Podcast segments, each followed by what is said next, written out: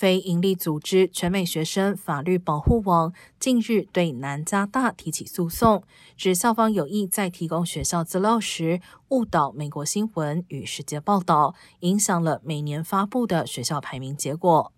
南加大 Rosier 教育学院今年稍早表示，发现在过去五年提供了错误资料，并宣布退出参与美国新闻与世界报道二零二三年的排名。而学生提起的诉讼指校方不只提供错误资料，并且将排名结果用于招生宣传，并且从中获利。目前南加大校方尚未就这起诉讼发表评论。